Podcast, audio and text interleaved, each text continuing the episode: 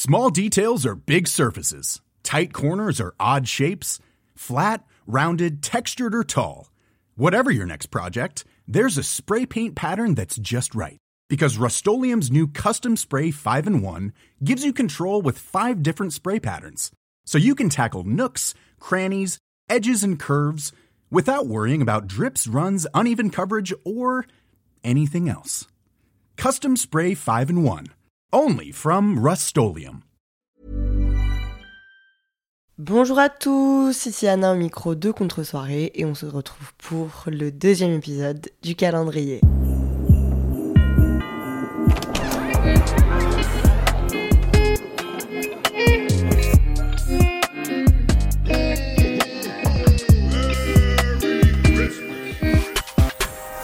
Ok les amis, c'est le jour 2, celui qu'on reveut. c'est le jour 2, donc pour l'instant tout va bien. Euh, je ne suis pas encore sous l'eau complètement, je prends même de l'avance. Donc ça va, franchement j'espère que vous êtes contents que ce projet euh, voit le jour, que vous kiffez pour l'instant. Euh, moi oui, franchement je kiffe. Je sais pas si vous avez capté, mais en fait, j'ai essayé quand même de faire une strat sur euh, l'image. Donc, genre de faire genre un contenu visuel euh, pour l'annonce. Euh, la photo, elle est sur mon Insta, j'ai shooté avec un photographe. On avait tout un mood board et tout. Je vais faire une story par jour en mode animation calendrier de l'avant avec ma teuté qui sort d'une case. Et euh, on a refait aussi tout le logo et tout. Bref, j'ai travaillé avec beaucoup de gens sur, euh, sur ce projet-là. Et du coup, ça m'amène, en parlant de gens, à parler du sujet du jour qui est l'ego dans les relations. Ça n'a rien à voir, je viens d'inventer cette, cette transition. Mais aujourd'hui, on va, oui, en effet, parler encore une fois des relations interpersonnelles, entre plusieurs personnes en somme. Et on va parler de l'ego dans les relations. Parce que euh, je réfléchis beaucoup aux relations et à comment je me comporte avec les gens et comment les gens se comportent avec moi. Non pas que je cherche la petite bête, plutôt dans le sens où je cherche à simplifier et à en retirer le plus de positif possible. Donc je trouve ça hyper intéressant de toujours chercher à communiquer le mieux, à avoir les échanges les plus positifs et à apporter aux gens du positif parce que je trouve que euh, bah, c'est un peu la seule chose que je peux faire. Je trouve qu'en fait, euh, j'ai longtemps été quelqu'un de très agressif et de très râleuse et tout. Je le suis toujours, mais j'essaye d'avoir une, petite touche de charme et de smile qui fait que ma présence est agréable pour les gens. Et parce que je sais que c'est très agréable les gens comme ça. Enfin bref. Du coup, je cherche constamment à progresser sur, euh, sur mes relations, sur mon comportement dans les relations. On en a parlé 100 milliards de fois, mais mon comportement dans relation amoureuse est catastrophique. Et c'est un des échecs de ma vie pour l'instant. Mais en fait, quand j'y ai réfléchi, je me suis rendu compte que l'ego était peut-être une des raisons pour lesquelles mes relations amoureuses étaient compliquées et était en amitié, au contraire, tout l'inverse. C'est-à-dire qu'en amour, j'ai énormément d'ego et en amitié, j'en ai très très peu. Euh, je sais pas pourquoi d'ailleurs, mais donc bref, c'est la première fois que je fais un podcast avec un sujet qui me plaît, des histoires autour de ça, mais pas de morale de l'histoire. Genre pour l'instant, je sais pas ce qu'on va se dire à la fin. Voilà, donc là, on va faire ça ensemble. C'est un épisode interactif. Je vais réfléchir en même temps que je parle.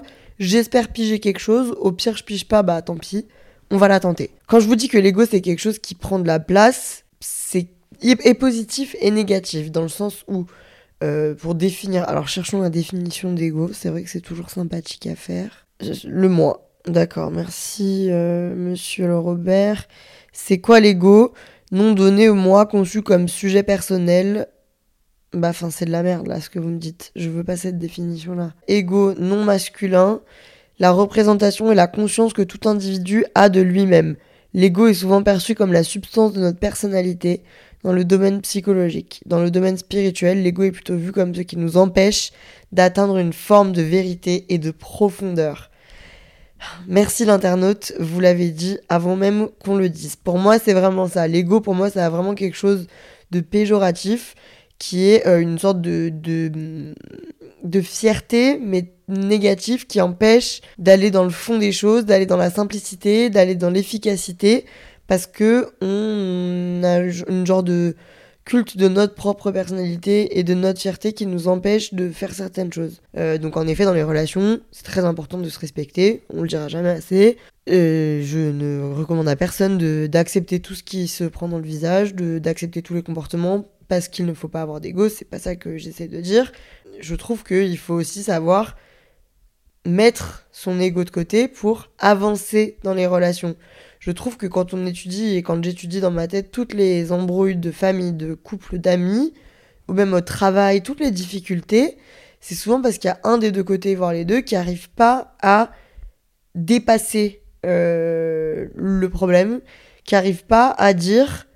En fait, je pense même les. Enfin, là, je passe pour une candidate des Marseillais, mais je vous jure, j'ai l'impression que si les gens étaient capables de s'asseoir face à face à une table et de dire qu'est-ce qui ne va pas, écris-le, dis-le, exprime-le, de parler immédiatement sans dire oui mais machin truc, je, je dois la faire attendre, je dois le faire attendre, je dois truc, oui mais j'ai pas aimé comment il m'a parlé. Si on était capable, peu importe, de s'asseoir face à face et de se dire les choses, tout irait plus vite, tout irait mieux. Pas toutes les relations fonctionneraient, mais au moins on les classerait ensuite. Euh, ça m'amène au sujet de l'amour. Il y a un phénomène qui s'appelle le phénomène 20 minutes égale 40 minutes. Qui c'est qui l'a inventé? Moi. Voilà. En gros, c'est un phénomène qui consiste à, je pense que la France entière le fait, je ne suis pas la seule, enfin j'en suis même sûre. Quand vous envoyez un message à votre mec, votre crush, votre petite amie, euh, qui vous voulez, votre mari, votre euh, voilà, votre target, et que la personne met 20 minutes à répondre, genre elle répond pas instantanément, ton ego malsain va te dire Ok, t'as mis 20 minutes, et eh bah ben, je vais mettre le double, je vais mettre 40 minutes. Moi, j'ai développé un truc. Quand quelqu'un m'écrit, genre je reçois un DM sur Insta d'un mec qui me plaît, je l'ouvre pas tout de suite, j'attends genre une heure pour donner l'impression, je sais pas, je sais même pas d'où ça vient, pour donner l'impression que je suis inaccessible, genre. Genre, c'est vraiment le truc de, de fuis-moi, je te suis, mais vraiment version malsaine, version euh, je veux donner l'impression que je suis pas dispo, genre. Mais alors que c'est complètement con. Si en fait, euh, quand dans une relation de couple, il y a une incompréhension et que, genre, vas-y, euh, tu rentres chez toi, tu trouves dans la cuisine deux cuillères et euh, deux verres et t'es en mode, non mais enfin, c'est un prank, qui était chez moi? Et tu, tu te vexes. Est-ce que c'est le meilleur exemple? Pas sûr, attendez, j'en fais un autre. Tu parles avec ton mec, il dit une phrase que tu comprends pas trop, mais tu l'arrêtes pas sur le moment, t'enregistres la phrase et tu te vexes comme un pou. Et le cerveau fait quelque chose, c'est que plus il va penser à une phrase, un fait, une action, plus il va construire une histoire autour et inventer un truc autour. Par ego, tu vas pas les redire à ton mec, excuse-moi, la phrase de la dernière fois, j'ai pas kiffé, j'ai pas compris. Et en fait, tu vas te retrouver à te prendre la tête pendant X temps à faire un monde d'une histoire qui aurait pu se régler en 3 minutes si t'avais juste dit à la personne en face J'ai pas compris, explique-moi, j'ai pas aimé là cette phrase. T'aurais sûrement une explication euh, valable en face, et voilà, c'est QFD, tout était terminé. Pour euh, les relations amoureuses, j'ai un bon exemple, bon, enfin, qui sont toutes mes relations amoureuses tout simplement. Euh, c'est devenu de la protection, je pense, maintenant, mais à la base, c'était vraiment de l'ego. Ma première relation, je vous en ai déjà parlé, c'était pas vraiment ma première relation. Mon premier mon premier amour au lycée. C'était un quemé avec qui j'ai passé trois ans à être entre guillemets in love. Genre que je kiffais pendant trois ans. Et en fait, par ego, on n'a jamais réussi, ni lui ni moi, à se dire euh, qu'on se kiffait en fait. Genre on savait très bien, on se parlait toute la journée, on se faisait des regards tout le temps, on était jaloux l'un de l'autre. Et pour autant, on n'a jamais réussi à se le dire. L'ego peut aussi être vu comme de la pudeur et je pense qu'il ne faut pas confondre ego et pudeur. Je pense que la pudeur, c'est important parce que c'est, entre guillemets, la protection, c'est moi ce que j'ai de plus en plus euh, par rapport à mes sentiments. Et aussi de moins en moins. Attention, là, je suis en mode Einstein, mais bourré, quoi. Parce que moi, je sais que j'ai de la pudeur physique énormément. Je me suis jamais mise en, en nu. Simplement, je me suis jamais mise toute nue, genre devant mes amis, enfin devant personne, sauf les messieurs avec qui je dors. Mais sinon, je suis très très pudique. Et du coup, sur mes sentiments, avec les garçons, je suis très pudique aussi, parce que j'ai peur de, de ce qui pourrait arriver. Mais je suis pas sûre que ce soit de l'ego. Parce qu'en fait, j'essaie de l'éradiquer au plus possible, parce que je me suis rendu compte que dès que j'en saupoudrais un peu dans mes relations, je perdais mon temps, parce que je, je n'allais pas au sens du truc, genre. En fait, j'ai pas comment vous dire, j'ai l'impression que des fois, l'ego dans une relation, c'est c'est une couche superficielle qui recouvre. C'est genre, quand tu vas gratter un ticket à gratter, c'est comme si tu rajoutais quatre couches du truc euh, qui recouvre euh, la somme, tu vois ou pas? Ça veut dire que pour aller d'un point A ou un point B, si tu mets de l'ego dans l'équation, tu vas y passer 10 fois plus de temps. Alors que tu pourrais mettre 3 minutes, tu vas mettre 30 minutes, genre. Donc du coup, j'essaye d'enlever de plus en plus l'ego et de me dire de plus en plus, vas-y, qu'est-ce que j'ai à perdre en fait? C'est qui le con dans l'histoire? Est-ce que c'est la personne qui ne peut pas s'exprimer tellement elle est pleine d'ego, ne peut pas pardonner tellement elle est pleine d'ego, ou est-ce que c'est la personne qui se montre vulnérable, potentiellement se fait avoir, potentiellement se fait rouler, mais au moins aura essayé. Euh, L'ego en amitié, donc moi comme je vous disais, c'est quelque chose que j'ai pas du tout. Je vais vous le démontrer en vous racontant euh, des petites histoires que j'ai eues avec euh, des amis, enfin avec des gens en fait qui n'étaient pas du tout des amis justement et qui, parce que je n'ai pas eu d'ego, sont devenus des amis très proches, voire mes meilleurs amis.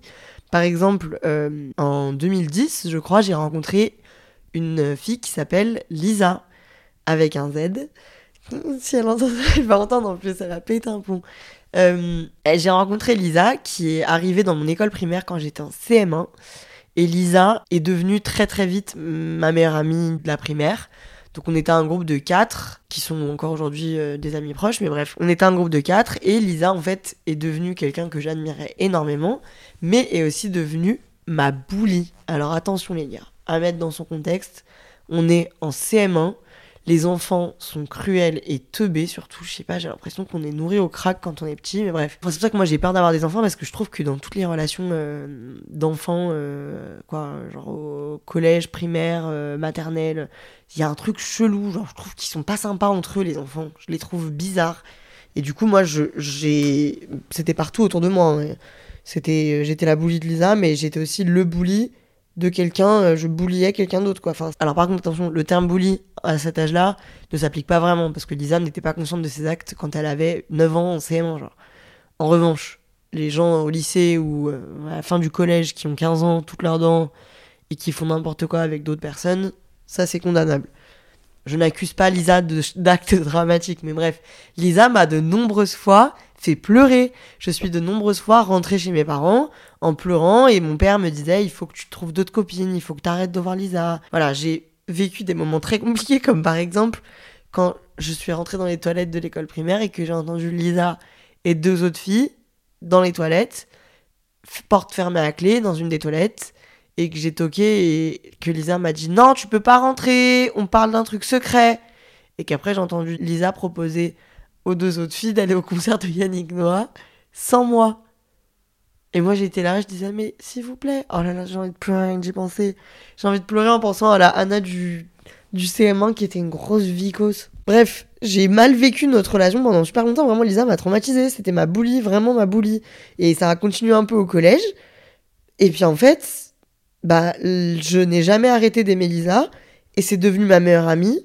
Et c'est encore au jour d'aujourd'hui une de mes meilleures amies, genre c'est ma best friend forever. Parce que j'ai pas eu d'ego quand j'étais euh, quand j'avais 14 ans et demi et que en fait j'ai capté que voilà c'était euh, là une période et que Lisa était une enfant à l'époque et que euh, évidemment aujourd'hui notre relation est extrêmement saine. Lisa est une personne extrêmement saine. J'ai du mal à tirer des conclusions de ces histoires parce que je ça va à l'encontre de tous mes principes. Je vous raconte ma deuxième histoire de non-égo qui mélange amour et amitié. Erasmus à Zagreb, je. Est-ce que j'ai envie de donner. Est-ce que j'ai envie de donner autant de détails? Allez hop, on s'en fout. En Erasmus à Zagreb, je rencontre un type sur qui j'ai un énorme crush parce qu'en même temps, si je peux être honnête, à Zagreb, autant vous dire qu'il y avait euh, un homme pour 18 femmes et euh, que cet homme souvent était pas forcément craquant. Vraiment, j'avais pas l'embarras du choix, je vous jure. J'ai rarement eu aussi peu de targets de ma vie que à Zagreb et aussi peu confiance en moi. Genre vraiment, c'était un mélange de. À la fois, j'avais pas confiance en moi et à la fois, il y avait si peu de gens hot que de toute façon, je me contentais de très peu. Non, non pas que mon crush était pas beau gosse, mais voilà. Peut-être que dans la vraie vie, j'aurais pas autant crushé sur lui. Bref, je crush sur lui et en fait, euh, tac, euh, on se rapproche, machin. On se chope une fois, deux fois et en fait, la troisième fois, il me dit un truc que je ne dirai pas parce que c'est encore une blessure ouverte et puis parce que j'ai pas envie de créer un débat.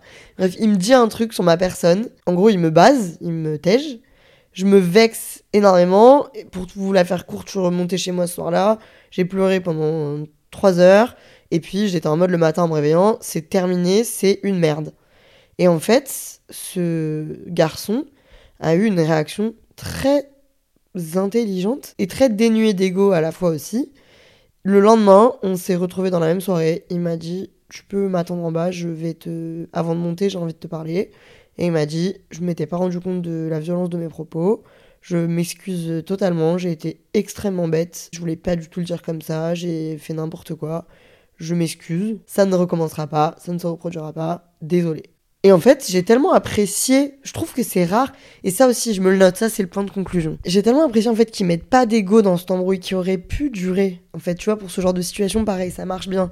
C'est le genre de situation quiproquo entre gros guillemets, parce que les propos qui ont été dits, ils ont été pensés, donc euh, au fin fond, bon, il y a quand même un truc pas sympa. Mais c'est le genre de situation où si le mec vient pas s'excuser comme il l'a fait de façon aussi transparente et vraie, bah en fait, laisse tomber comment ça dure trois semaines, comment ça te bouffe tout ton cerveau parce que tu fais que d'y penser et il n'y a pas de retour en arrière généralement.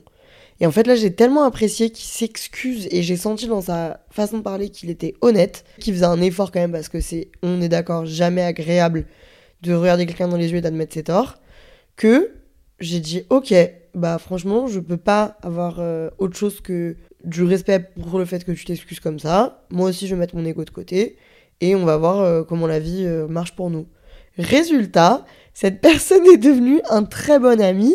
C'est quelqu'un que j'adore et je regrette en aucun cas d'avoir mis vraiment mon ego sous ma chaussure. J'ai écrasé mon ego pour me dire bon bah de toute façon lui aussi il a écrasé son ego donc on va voir où ça nous mène et ça nous a mené à une belle amitié alors que ça avait terriblement mal commencé. Donc encore une fois, ça va à l'encontre de tout ce que, enfin tout ce que je dis tout le temps euh, dans une situation où c'est pas moi. J'aurais pu dire à la personne, out-le, base-le, c'est fini, ça sert à rien de s'empêtrer avec un mec comme ça dans sa vie. Mais en fait, non.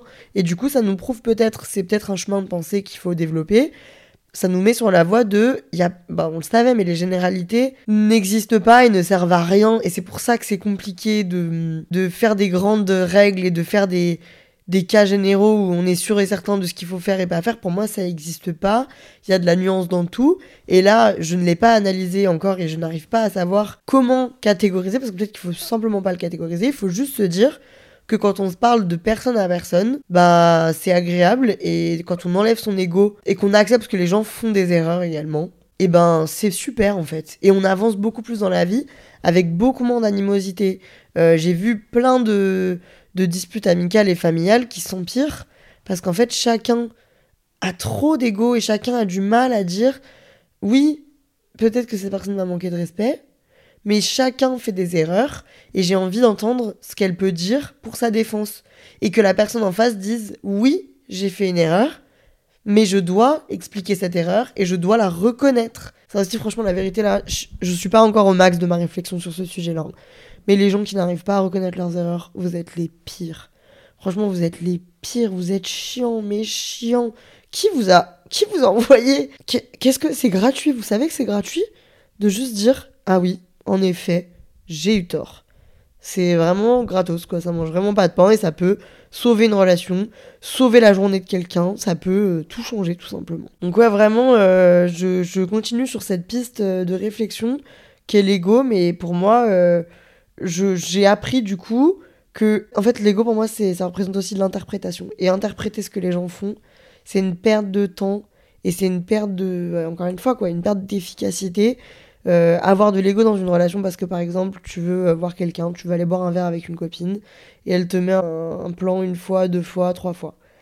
C'est relou, on est d'accord, mais il faut comprendre ce que la personne traverse en face. Est-ce qu'elle a des raisons qui font que elle a, elle est pas disponible. Est-ce que du coup, tu pourrais peut-être l'aider à parler de ses raisons ou lui demander que elle t'explique ses raisons pour les comprendre et du coup ne pas te vexer et ne pas supprimer cette personne de ta vie, plutôt l'aider à exprimer ce qui va pas ou ce qui l'empêche de te voir et à avancer vers autre chose et vers une solution. L'ego, c'est ce qui pousse à créer du conflit plutôt que de créer de la solution. Et euh, je pense que la vie est assez compliquée et que du coup on devrait euh, tout simplement dans le monde des bisounours s'exprimer en permanence. J'ai appris même moi, euh, qui était la reine de la règle du 20 minutes égale 40 minutes, j'ai appris à dire si j'ai envie de te double texte, je vais te double texte. J'ai aussi appris à dire si tu dis une phrase qui m'agace, je vais te sortir de ma tête. Faut, en fait, faut savoir faire les deux. Faut savoir. Ça revient aussi à s'écouter. Bon, putain, je suis vraiment au four et moulin aujourd'hui, hein, mais ça revient à s'écouter et à se faire confiance. J'ai eu des relations où je commençais à parler avec des personnes et où je sentais qu'en fait euh, la personne elle me saoulait et qu'en fait euh, elle était pas positive dans notre dans sa démarche et dans sa façon de parler avec moi et que du coup j'allais même pas avoir d'efforts à faire. Et j'ai aussi eu des moments dans ces relations j'envoyais un message et que j'avais pas de réponse au message genre j'étais en vue. Et bah j'allais double texte c'est pas grave je mettais mon ego de côté. Et j'étais en mode, je double texte, je marche sur mon ego, et si la personne ne répond pas, bon bah là, officiel, euh, je vais me faire voir. C'est quelque chose que j'ai du mal à faire dans le professionnel, par exemple. Euh, j'ai l'impression que ce que je fais, c'est trop bien. non, je sais pas comment exprimer. En gros, je supporte pas qu'on critique mon travail. J'ai un énorme ego sur ça. Par exemple, si je travaille avec une marque et qu'elle me dit... Euh, on n'aime pas ta preview. Donc en fait, une preview, c'est ce qu'on envoie euh, quand par exemple je travaille avec une marque qui me demande de faire une story. Je fais la story en amont, je l'envoie 2-3 jours, deux, trois jours avant la marque qui va me valider ou non. Si la marque me dit je n'aime pas refait, ça va me piquer mon ego. Je peux vouloir quitter le projet tellement ça me pique. Donc à la fois, du coup, j'essaie toujours de faire le mieux. Mon ego m'a poussé à faire toujours ce que je considère comme le mieux parce que je supporte tellement pas qu'on critique. Euh, qu'on critique ce que je fais. Dans le travail, j'ai beaucoup d'ego parce que c'est un sujet un peu sensible et je supporte pas, je supporte pas trop qu'on critique. Mais sur tout le reste et du coup sur le relationnel qui est le cœur de ce podcast, c'est euh, vraiment quelque chose que j'essaye de mettre de côté. Et du coup, quitte à parfois laisser passer un peu plus que ce que de base je voulais laisser passer. Par exemple, des fois, je suis confrontée à des gens qui ont une fierté immense et qui ont tellement du mal à exprimer leurs émotions, leurs sentiments et tout, que ça me fait bizarre parce que moi, j'ai été élevée totalement dans l'inverse, dans l'extrême communication, et j'ai aucun mal à, par exemple, en amitié ou euh, enfin avec les gens qui sont pas amoureux de moi et donc je suis pas amoureuse, j'ai aucun mal à dire ce que je pense, ce que je ressens, euh, enfin à être en mode euh, faut qu'on avance quoi. Donc il faut qu'on se dise si vous avez un problème d'ego, c'est pas c'est pas méchant. Hein. Moi j'ai un problème d'ego des fois. Si vous avez un problème d'ego et de communication sur vos émotions, vos sentiments et tout, ou sur des choses qui vous vexent, faut peut-être le signifier. Si de toute façon vous savez que vous n'allez pas réussir. Genre vous n'allez pas réussir à exprimer ce que vous ressentez, ou vous êtes trop vexé, et votre ego vous empêche de, de, Votre ego parle pour vous, ou ne parle pas pour vous. Il faut juste dire peut-être à la personne, j'ai du mal avec la situation, je sais pas comment gérer. Et ça peut débloquer tout un, tout un truc. En fait, ça peut lancer une communication que vous n'arrivez pas à lancer. Est-ce qu'on a une conclusion? Écrivez-moi sur Instagram pour qu'on en parle parce que c'est très intéressant, je vais continuer d'y réfléchir encore après. Moi, je sais que ce qui m'aide à me mettre mon ego de côté, c'est de me dire que, bah, à la fin, on va tous y passer. Je vous l'ai déjà dit ça, mais c'est un truc qui me motive beaucoup dans la vie. De me dire qu'à la fin, c'est finito pipo pour tout le monde. Et que du coup, de toute façon, j'ai pas grand chose à perdre. Donc, euh, point où j'en suis, autant tout tenter, tout donner, si ça me coûte pas trop d'énergie pour euh, bah, vivre des bons moments et être heureuse avec les gens qui m'entourent. Je vais finir six pieds sous terre, donc euh, je remporterai pas mon ego là-bas. Et non. Voilà les amis, j'espère que cette, euh, cette lettre ouverte vous aura plu. En ce qui concerne le DM du lutin du jour, c'était très compliqué de choisir. Vous êtes plein à m'avoir écrit, vous êtes tous trop mimi, vous avez tous une raison de m'écrire et j'ai pas envie de faire de la peine aux gens. Sachez que je vous lis tous, j'essaye de faire au mieux, mais c'est compliqué, il y a du monde au balcon. Donc le lutin du jour s'appelle Louise, j'avais dit que ce serait anonyme, mais quand je considère que ça n'a pas à être anonyme, ça ne l'est pas. Et là, je considère que ça ne l'est pas. Euh, Louise écrit pour sa meilleure amie Léa. Elle voulait lui dire qu'elle était très fière d'elle et que le meilleur arrive. J'en permets mon latin. Et que le meilleur arrive et qu'évidemment, elle l'aime très fort. Visiblement, Léa est en sixième année de médecine et prépare le concours de l'internat. Et en ce moment, elle vit un enfer. Les girlies, j'espère que vous allez vous aimer toute votre vie et rester de très bonnes amies. Youpi Mettez votre ego de côté et fermez-la une bonne fois pour toutes. Je crois que c'est ça la conclusion. Des fois, faut savoir se dire ta gueule. Voilà. Sur ce, fermez bien vos gueules. Gros bisous, à demain. Que ciao